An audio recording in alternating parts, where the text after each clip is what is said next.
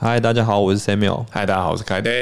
哎，凯德，最近有一个超大，就是各大新闻版面都有事最最世界上最大的事情。对，那我们可以请凯德那个历史教授大大来帮我们解说一下最近这个超大事件，就是以巴冲突又继续了这样子。那细节可以跟我们解说一下？我觉得可以从先跟大家科普一下好了，就是以巴的历史。对这个，很多人会以为说以巴两个族群好像是千年的世仇，其实没有，他们只有一百年，真的只有一百年。因为为什么呢？虽然说以色列当初呃被灭国，他们其实被灭很多次了，但他们被巴比伦人、被叙利亚就是亚述人跟被罗马人灭国，都跟阿拉伯人一点关系都没有。就是他们那时候是罗马人把他们就是消灭了这个以色列国之后，然后他们流散到这个欧洲的各地，好，然后在各地被歧视、被奴役，所以对以色列这个呃犹太人这个族群而言，他们是有非常就是值得同情的历史。但是呢，事实上对阿拉伯人来说，他们更是何其无辜的，因为他们就是。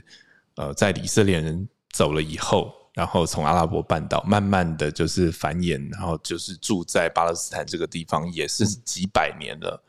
那当第一次世界大战的时候，啊，巴勒斯坦那个时候是奥匈帝国的。那后来奥匈帝国被这个打败以后，本来二次世界大战那个时候，整个以色列这块土地是英国占领的状态。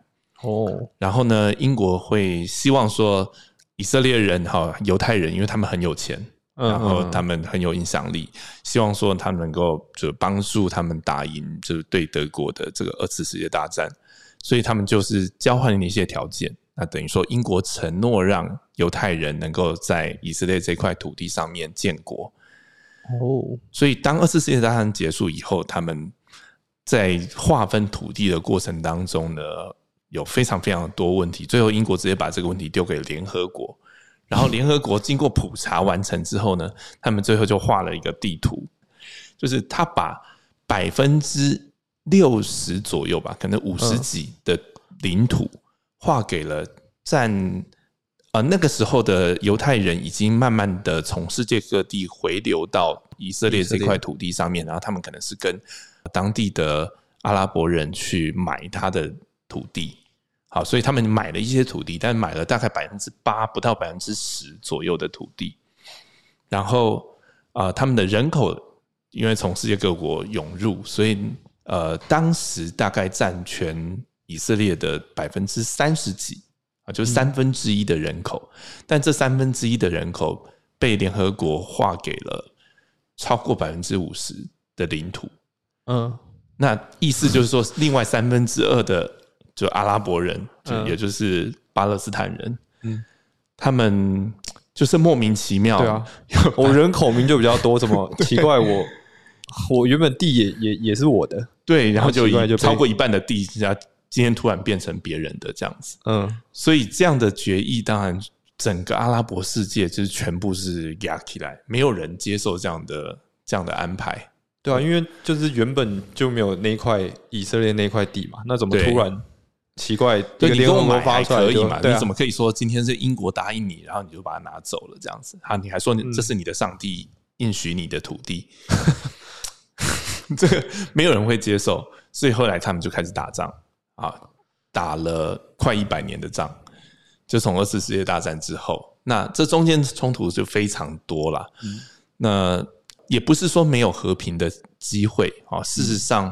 巴勒斯坦跟以色列最接近和平的一次，其实就是由以色列的前总理拉宾跟大家可能听过的这个巴勒斯坦解放组织的首领叫阿拉法特，然后，他们推动了一系列的和平方案。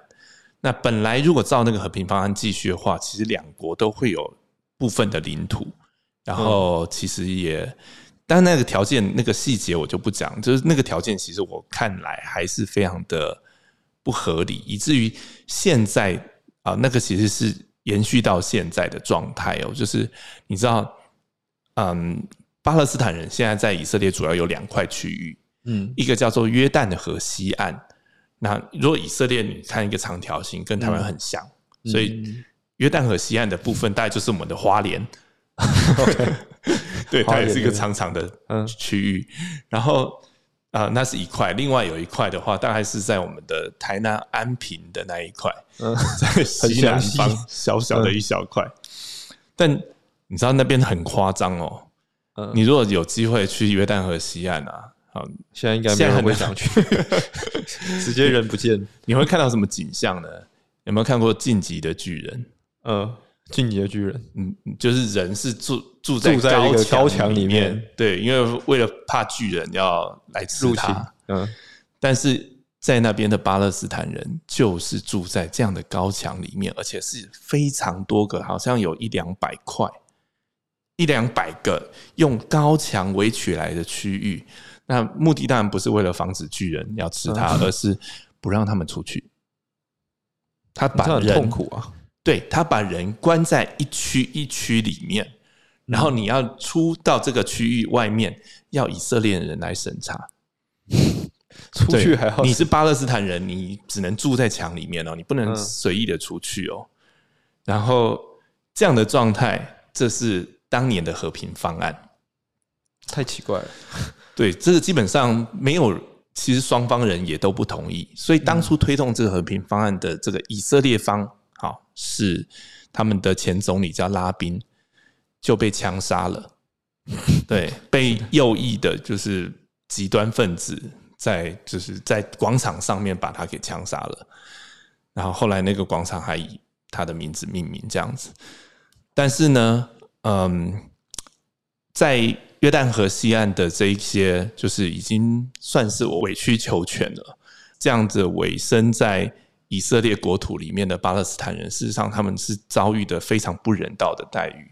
好，第一，他们是关在这样的高墙里面，而且他们常常被以色列警察毒打，妇女常常被欺压。嗯，这些事情大家上 Twitter 都看得到，这都是公开的资讯。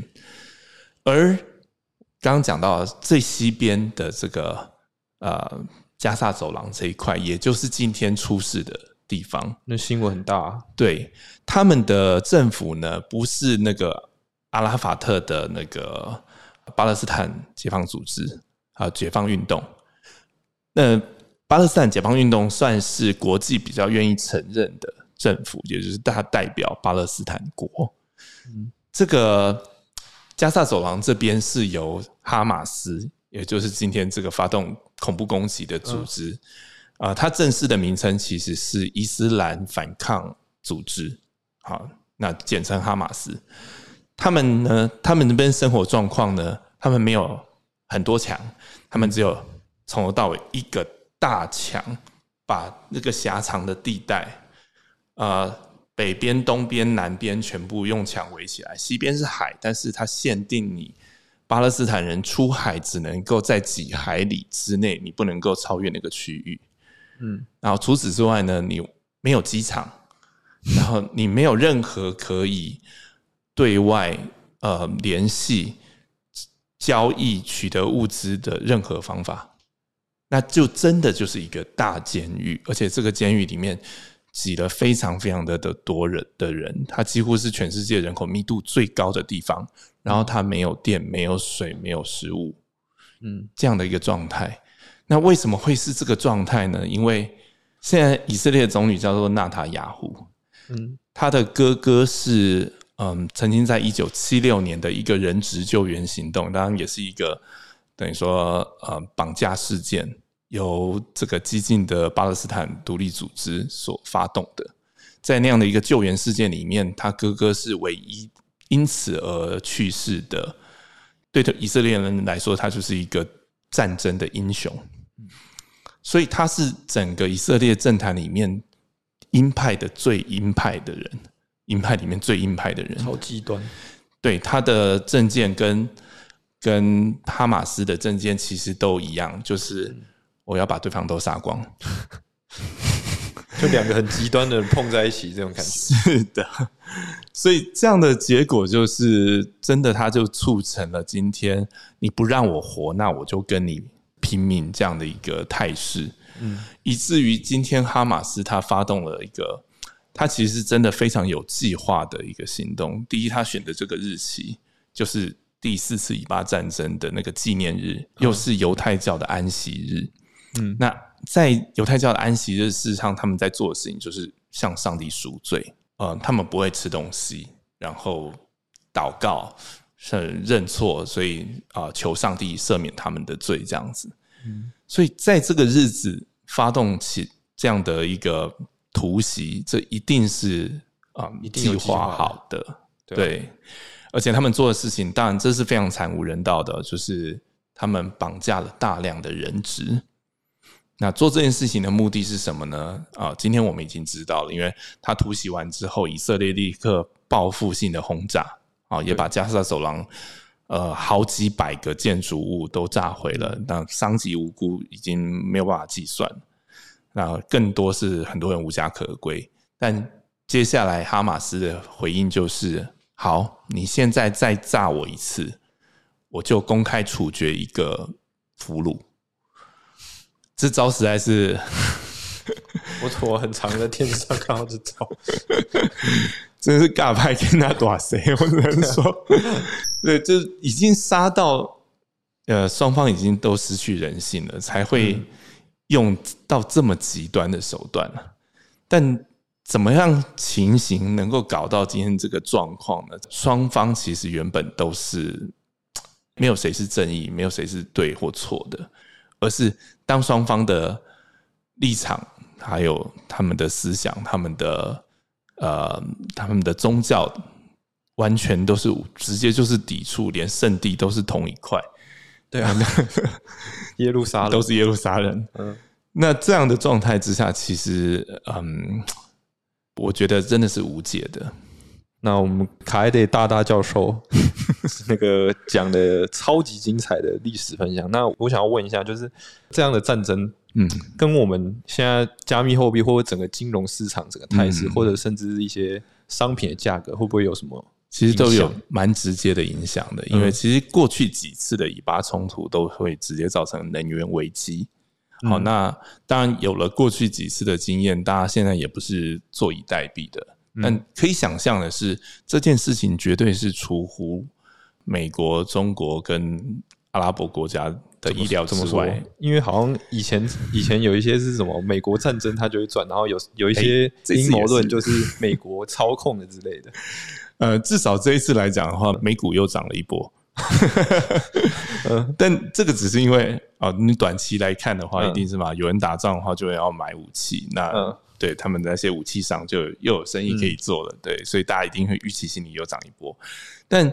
现在更大一个问题是，其实就是能源的问题。因为本来中国是期望说，嗯，它它事实上一直在促成阿拉沙地阿拉伯跟以色列的建交。嗯啊，当然这件事情是很也是很大的事情。如果真的沙地阿拉伯好，身为阿拉伯世界的老大哥，肯承认以色列这个国家，那绝对是一个你知道诺贝尔和平奖等级的突破。好，只是说今天看起来这件事情又不太可能发生了。嗯，那嗯，至少到目前为止，整个战争的态势还没有蔓延到阿拉伯半岛，还没有到波斯湾，所以以主要的这些产油的地区来讲的话，它一样可以呃，现在最快的方式就是啊，增加那个产油的速度，然后你只要继续维持到整个呃。油轮能够把把石油运到全世界各地，那至少短期之内看起来油价还是可以被控制住的。但这只是一个初期，因为以目前这个态势发展来讲，我相信很多人现在都还在持续的观望。啊，就看其实不只是哈马斯啊发动了这个南边的这个恐怖攻击，北边的黎巴嫩真主党也开始开炮了。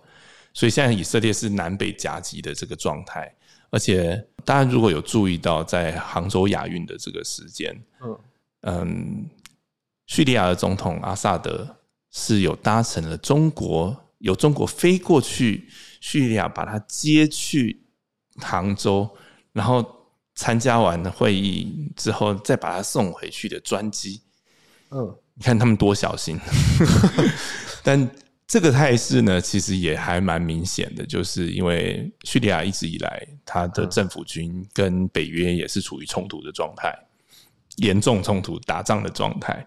嗯，所以，嗯，究竟这个战争会不会再继续扩大？其实大家现在也都还蛮紧张的。还有另外就是伊朗的态度，而伊朗它已经算是一个。呃，我觉得他们颇有那种我要取代沙特阿拉伯成为阿拉伯世界的老大这个态势。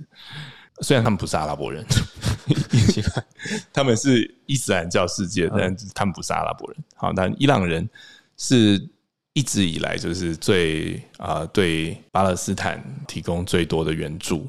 然后呢，现在他又是在加密货币的市场也是非常的支持，而且他们是最早。在啊，石油美元这件事情上面，呃，因为上个世纪有一个人叫海山，他就伊拉克，对他也是想要推翻石油美元，然后就被美国干掉了。但今天就是伊朗也是很，就是我我没在怕的，对我也要推翻石油美元。那跟中国一起，他们就是在对抗美元的霸权这件事情上面，然后再加上俄罗斯。他们其实已经形成一个还蛮强大的联盟，而且他们的态势都很明确，就是支持阿拉伯世界、支持巴勒斯坦，然后反对美国跟他的小老弟以色列的。那这样的态势，我觉得长期来讲一定会造成一个效益，就是第一，你你想现在还有哪一间投资公司，或者是银行，或者是保险业，他还敢去买？美元的债券，这是其实是一个未爆弹哦。就是我们现在其实是透过一些会计法则，然后如果说他们的美元的长呃长期的美债可以拖到最后到期，那它基本上损失就最小。但只要在这中间过程当中，它被迫要折现，那它就要承受很大笔的一笔损失。那目前美国看起来还没有一个很明确的这个。通膨已经被成功遏制的状态，所以这个利率如果再不降下来的话，基本上美债不会再有人敢买。而那这些资金会往哪边跑呢？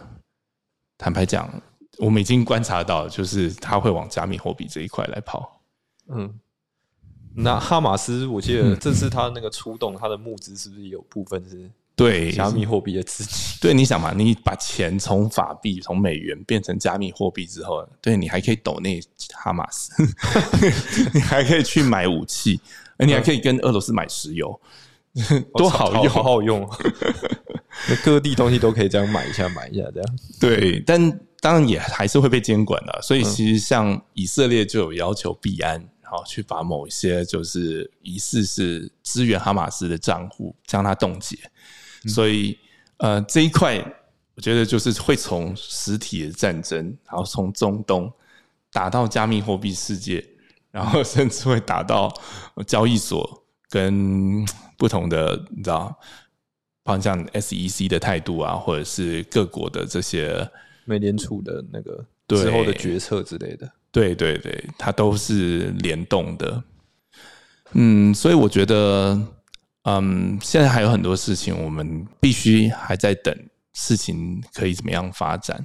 好，但在这个过程当中，我觉得对于加密货币的未来，我是觉得还蛮审慎乐观的。因为像这次哈马斯，就你可以感觉到加密货币是有被需求的感觉，对，它是真实存在，而且真的很好用的感觉。对啊，我觉得如果一个商品就是大家要对它有需求，然后它的那个价格才会继续被推高。对，那当然，美国政府也不会这么轻易的就 弃守，毕竟毕竟是美元霸权，他也要给他守住啊。对，但他如果明年还想要选举的话，也是，我觉得这件事情就变得很有趣了。对，就是一直是一个循环的感觉。对，我觉得我们还是会持续关注整个世界的那种资金的那些流向。是，但我相信会有越来越多的可能性被开发出来。但无论如何啦，我还是希望说，呃，战争可以早点结束。不只是中东，还有包含啊乌克兰那边，看起来也还在没完没了的。对啊，对。那我们希望说，有一天人类可以活在一个真的可以免去战争恐惧的这样的一个时代。那今天分享就到这边哦，请大家记得按赞、订阅、开启小铃铛哦。拜拜，拜拜。想要了解更多 QLT 的资讯，或者想要购买的话，请按下方的说明栏。